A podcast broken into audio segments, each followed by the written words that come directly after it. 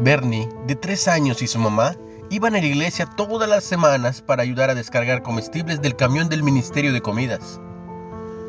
Cuando el niño escuchó que su madre contaba que el camión se había averiado, dijo, Uy, no, ¿cómo repararían la comida? La madre le explicó que la iglesia tendría que juntar dinero para comprar un camión nuevo.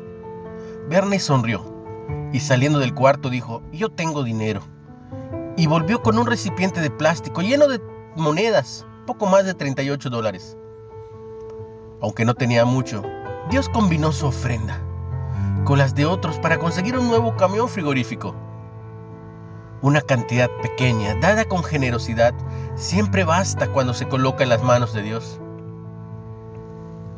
En Segunda de Reyes 4, una viuda pobre le pidió ayuda financiera al profeta Eliseo, quien le dijo que se fijara qué provisiones tenía, pidiera ayuda a sus vecinos y siguiera las instrucciones de él.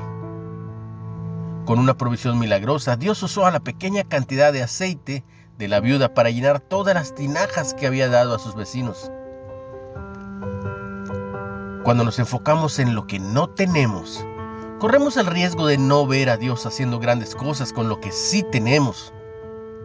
¿Te ha pasado? Creo que más veces que las que imaginamos. ¿Cuándo multiplicó Dios tus recursos de forma milagrosa? ¿Recuerdas eso? ¿Cuándo te utilizó para combinar tus recursos con las donaciones de otros ante una necesidad mayor?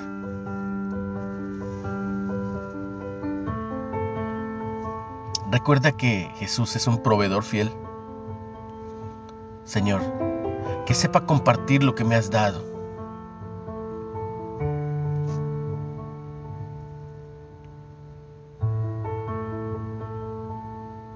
La provisión de Dios es inagotable.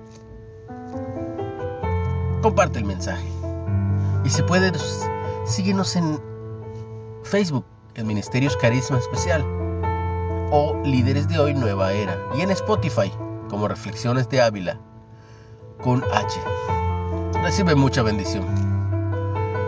Tú y los tuyos. En el nombre de Jesús.